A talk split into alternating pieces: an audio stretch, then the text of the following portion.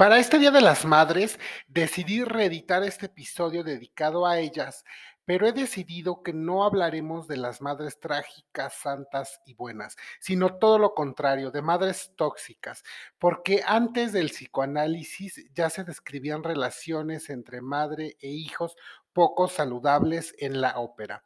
Y el primer ejemplo es la flauta mágica.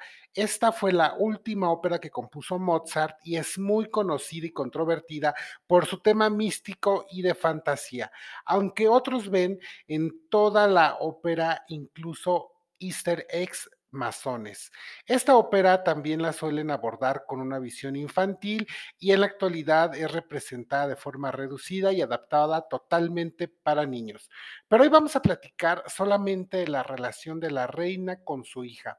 Al inicio de la ópera, ella se presenta cantando su primera aria donde se nos muestra como una mamá abnegada que sufre por el secuestro de su hija y le pide ayuda a Tamino para rescatarla del malvado que la ha secuestrado llamada, llamado Sarastro. Vamos a escuchar a Eda Moser convenciendo a Tamino. Lo que ella le dice es, no tiembles, querido hijo mío, pues eres inocente, sabio y piadoso. Un joven como tú es el que mejor puede consolar este corazón de madre tan profundamente afligido. He sido elegida para sufrir, pues me falta mi hija. Al perderla a ella, perdí toda mi dicha. Un malvado me la quitó, Aún la veo temblar con atemorizada agitación, veo su angustiado sobresalto, sus tímidos esfuerzos. Tuve que ver cómo me la robaban. ¡Ay, socorro! Eso fue todo lo que ella dijo. Solo que su súplica fue vana, pues mi fuerza era demasiado débil, así que tú irás a liberarla. Tú serás el salvador de mi hija, y si te veo volver victorioso, tuya será para siempre.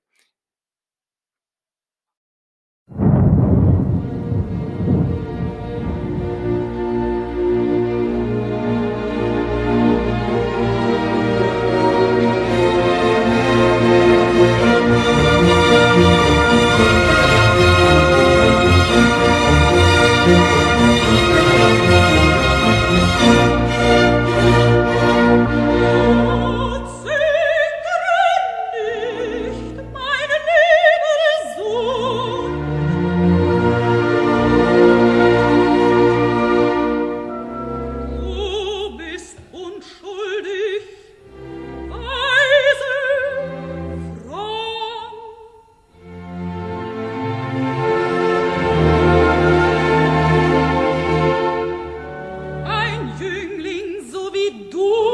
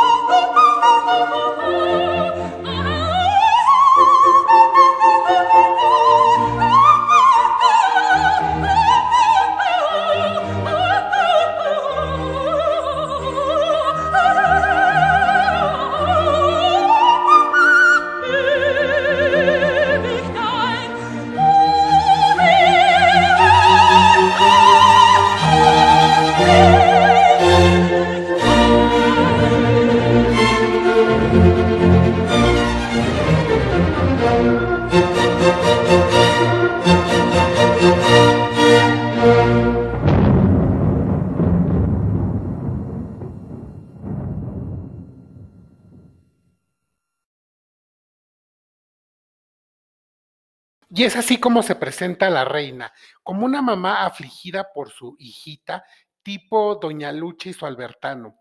Pero en realidad todo esto es una mentira y es un chantaje emocional, porque lo que ella de verdad desea es asesinar a Sarastro y regalar a su propia hija al que le sirva de mejor manera.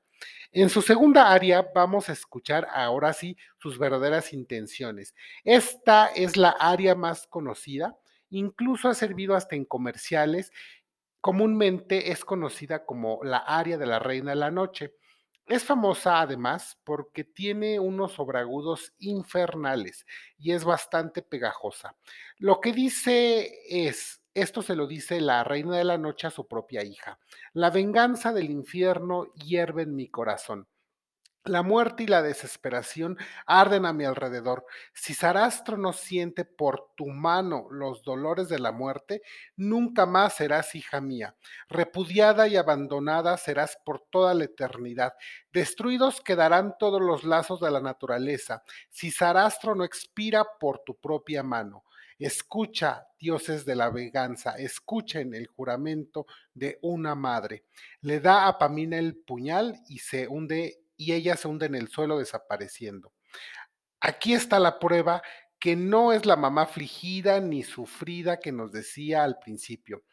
Esta es la metáfora de la madre tóxica que chantajea a su propia hija para que cometa asesinato, porque lo único que quiere la reina es asesinar a Sarastro.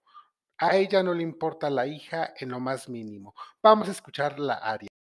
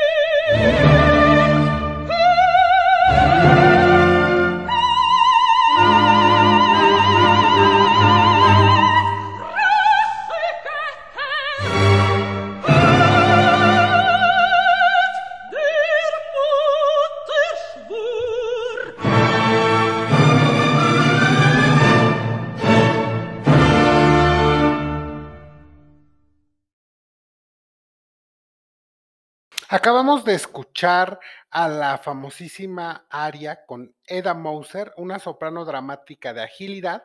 De hecho, esta grabación está incluida en el disco de oro enviado al espacio en, en 1977 por la NASA en la sonda espacial Voyager. De ese tamaño es la interpretación y la belleza, aunque la letra es la de una madre tóxica pidiéndole a su propia hija que asesine a su enemigo por ella. La hija, que se llama Pamina, por cierto, se niega a cometer este asesinato, así que la reina decide utilizar otro villano llamado Monostatos. A él le promete su hija a cambio de ayudarla con su venganza, porque Tamino ya no la ayudará. Recuerdan que primero se la prometió a Tamino, pues bueno, Tamino descubrió que Sarastro no es el malo y que en realidad él está protegiendo a Pamina de su propia madre, la cual es la verdadera villana de esta ópera.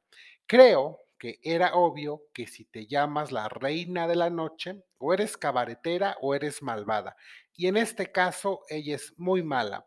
A la reina no le interesa la hija más que para darla al mejor postor. Primero se le ofreció a Tamino, este dejó de apoyarla y ahora se la promete a Monostatos. La flauta mágica es una ópera compleja, llena de simbolismos, pero esto la hace, claro que la hace difícil, pero también intercala diálogos hablados entre las áreas musicales al estilo de Shakespeare. Sin embargo, a pesar de todo esto, es la ópera más representada del año 2022 como les comenté, incluso hay versiones infantiles en donde está reducida y adaptada para los niños. Pero aunque esta mamá es tóxica y está llena de furia y deseo de venganza, como buen personaje de ópera, no es la única. En El Trovador, que es nuestro siguiente ejemplo de Verdi, es de hecho la única madre que retrata en sus óperas porque a Verdi le gustaba retratar a los padres ya desde Traviata, Rigoletto, Simón Bocanegra, Nabucco, Luisa Miller y un largo etcétera. Así como Pedro Almodóvar está obsesionado con las madres, Verdi lo estuvo con los padres. Y de las 28 óperas que Verdi hizo, esta es la única madre que puso en escena, así que es imposible no hablar de ella, porque además resultó, como en el caso de la flauta mágica, ser una mamá con deseos de venganza, aunque esta madre, llamada Azucena, es una madre más dulce y tierna, a diferencia de la reina de la noche. En esta ópera tenemos el clásico triángulo amoroso entre la soprano, el tenor y el barítono. El tenor llamado Manrique es el hijo de Azucena, una gitana la cual vio cómo asesinaban en la hoguera a su propia madre. A la madre, porque a la madre de Azucena, una gitana también, estaba siendo ah, eh, culpada de haber hechizado y enfermado al hijo del conde de Luna, aunque en realidad solo le daban esa acusación por ser gitana. Así, que Azucena cuenta cómo fue aquella escena, muy parecido a cuando Arya Stark ve cómo decapitan a su padre en un juicio público. Así lo canta Azucena en la famosa aria Estri de la Vampa. Ella en esta área nos cuenta, flamean las llamas, la muchedumbre indómita corre hacia el fuego con alegre semblante, alaridos de gozo por doquier se escuchan, rodeada de esbirros una mujer avanza, siniestra ilumina sus rostros horribles la tétrica llama que se alza al cielo.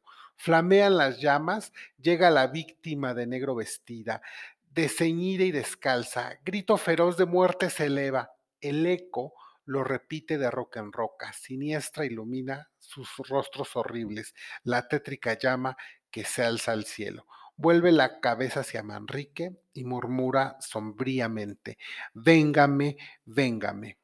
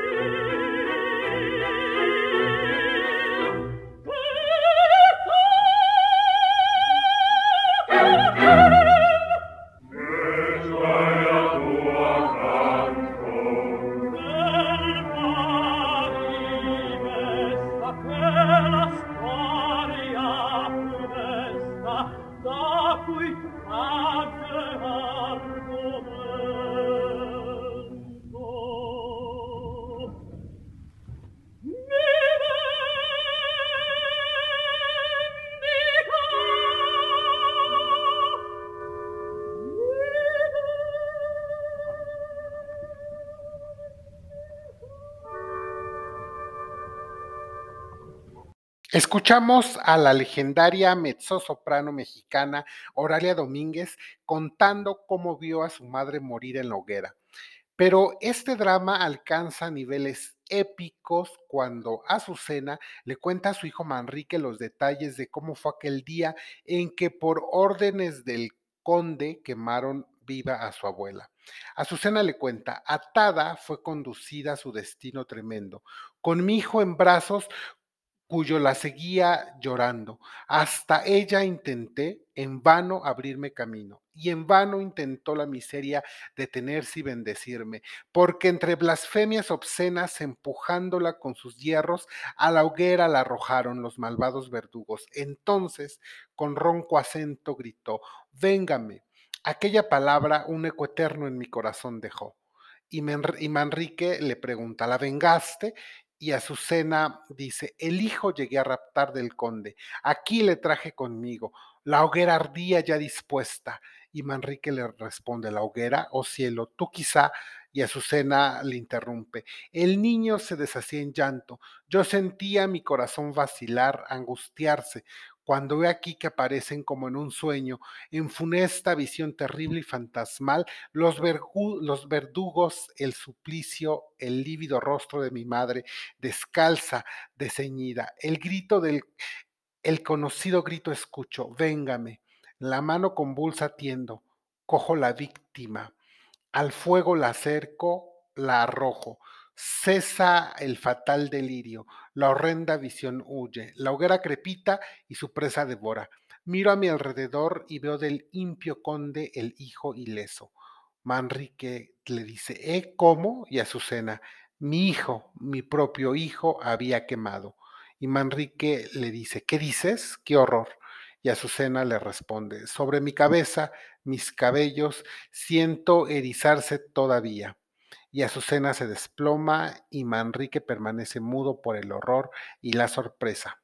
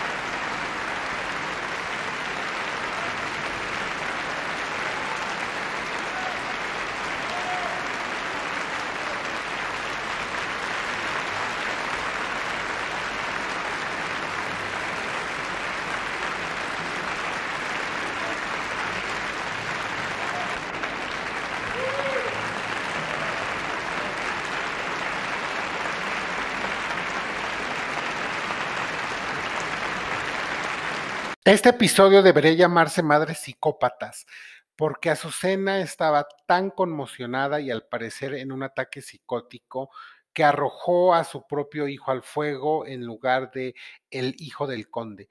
Así como María la del barrio que regaló a su Nandito en un ataque de locura en la calle, aquí ella lo arrojó al fuego.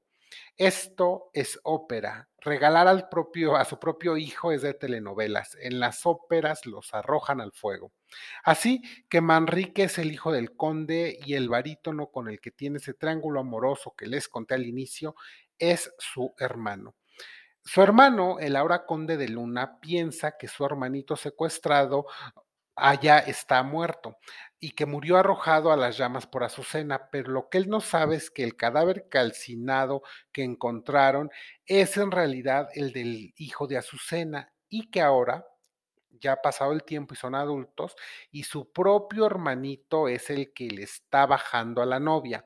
Por eso Manrique, cuando pudo matar al conde, dice que una fuerza divina impidió que lo asesinara. Sabemos que más que fuerza divina, si lo hubiera matado desde el primer acto, se acaba la ópera. ¿Y cuál sería el chiste? Pero ahora que estamos hablando particularmente de madres tóxicas, hay que regresar a Azucena, porque Azucena continúa asusando a Manrico para que asesine al conde de Luna y así cumpla la venganza que le prometió a su quemada y difunta madre. Entonces Azucena continúa pero en el alma del ingrato no hablo el cielo mismo, o si algún día te lleva el destino a luchar con el maldito, cumple, hijo, como si fuera la orden de Dios, cumple entonces con mi mandato, y hasta la empuñadura esta daga hunde en su impio corazón. Y Manrique dice, sí, lo juro, esta llaga esta daga llegará a su impio corazón. Eso es lo que le dice y lo que acabamos de escuchar, cantando nuevamente la legendaria mezzosoprano Oralia Domínguez. Saben que en este podcast somos muy fan de Oralia Domínguez. Como se dieron cuenta, a Azucena no le importa que sean hermanos, ella quiere su venganza y lo obtiene, aunque de una manera muy irónica, porque al final el conde captura a Azucena y a Manrique, y Leonor, que es la soprano, ella, ella es la soprano que está en la disputa amorosa, al no poder casarse con su trovador, o sea, con Manrique, se suicida envenenándose. Ya saben que para que la soprano desquite sus honorarios debe morir, y entre más dramática, trágica e intensa, mejor cobra. Entonces, Leonor se despide y, y le dice, antes de ser otro, he querido morir y el conde le dice, a mí me has engañado y por él mueres, señalando a Manrique, y él grita, llévenlo al patíbulo. Manrique sale entre los soldados y dice, madre o oh madre a Dios. Y ahí Azucena despertándose, porque solo a Azucena se le ocurre dormirse al final de la ópera. Entonces ella despertándose dice, Manrique, ¿dónde está mi hijo? Y el conde le responde, a la muerte va y Azucena le dice, deténlo, escúchame. Y el conde arrastra a Azucena hasta la ventana y le dice, ¿ves? Y Azucena, Dios mío, conde, ya está muerto. Y Azucena, él era tu hermano. Y el conde, qué horror. Y Azucena dice, estás vengada, oh madre. Y el conde, horrorizado, grita, y yo vivo todavía. Y aquí se termina la ópera. Verdi tiene los mejores finales porque siempre nos deja en shock y emocionalmente machacados. Desde Traviata y cómo se muere, Rigoletto con el cadáver de su hija diciendo que la maldición que le echaron se había cumplido, o con Don Carlos siendo llevado a la tumba por su abuelo, con Aida y Radames enterrados vivos, en Otelo con el asesino ese de Otelo suicidándose después de haber matado a Desdémona. Y es por todo esto que Verdi era un genio. Y hay una ópera de él con final feliz, sí hay, pero eso lo hablaremos en la sección de óperas con finales felices o mejor aún en la sección de óperas bufas. Porque ahora toca el turno de platicar del mejor ejemplo de madres tóxicas de toda la historia de la humanidad y de la ópera, llamada Electra.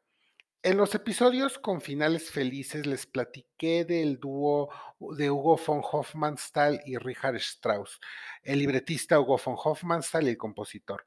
Y yo les decía que ellos habían compuesto juntos óperas muy intensas y dramáticas con una fuerte carga psicoanalítica Y Electra y Salomé son los mejores ejemplos. Pues ahora vamos a hablar de la mamá de Electra llamada Clita-Menestra. Esta ópera está basada en la mitología griega de Electra, la misma que sirvió para describir el complejo de Electra, en la cual la hija compite con su propia madre por el afecto del padre. En la mitología griega y en esta ópera, Electra junto con su hermano Orestes planean el asesinato de su propia madre. Clitemnestra en contubernio con su amante Higisto, asesinó a su esposo Agamenón, padre de Electra, de Electra y de Orestes. Por eso ellos quieren vengar la muerte de su padre, asesinando a su propia madre y al amante. Todo un drama familiar.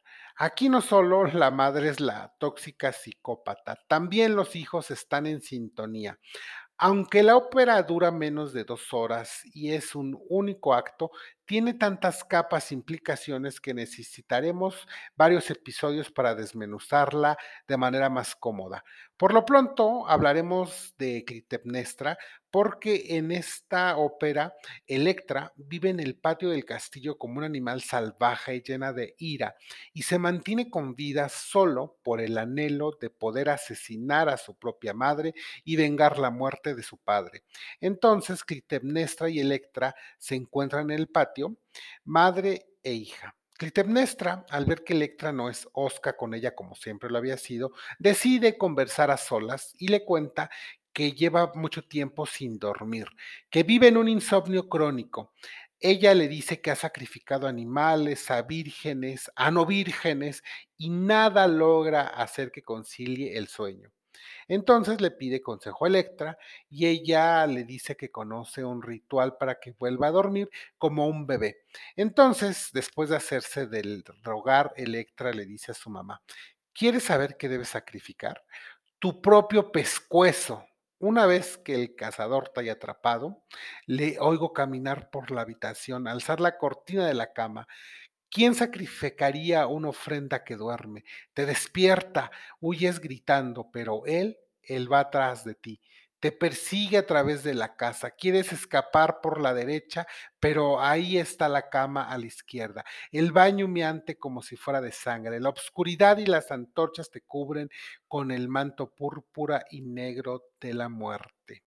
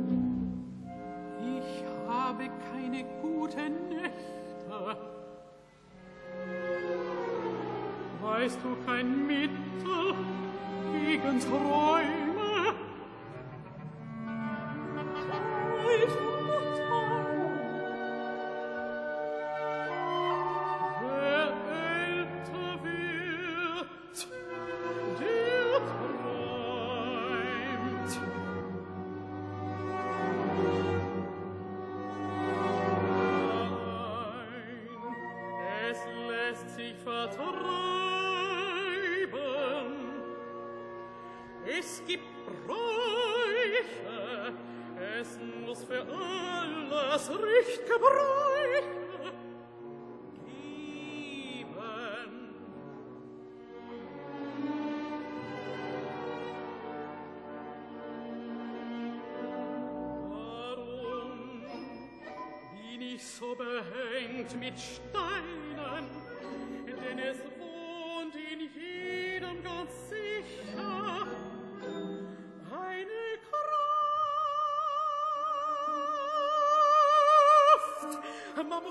wissen, wie man sie nützen kann.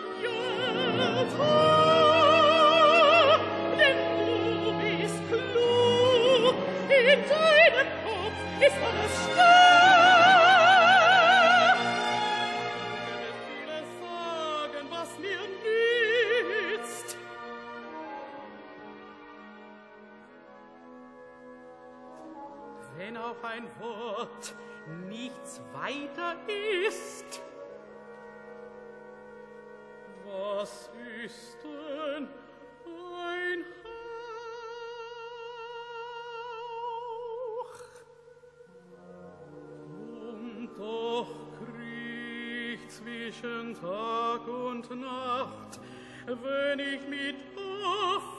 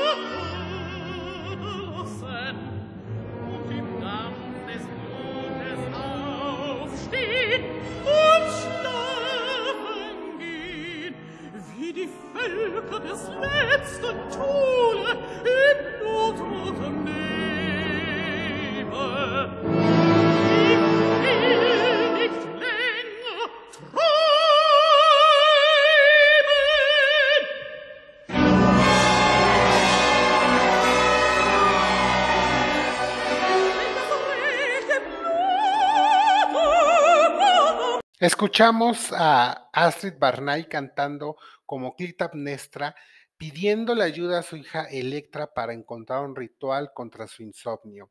Pero como esta relación ya está muy desgastada, esta relación ya no la saca ningún psicoanalista, ningún psiquiatra, en lugar que el Electra le recomiende té de 12 flores o que le recomiende a lo mejor clonazepam o que le recomiende cualquier otro remedio casero, le dice que la muerte es la mejor medicina contra su insomnio. Como se dan cuenta, esa relación ya está muy mal.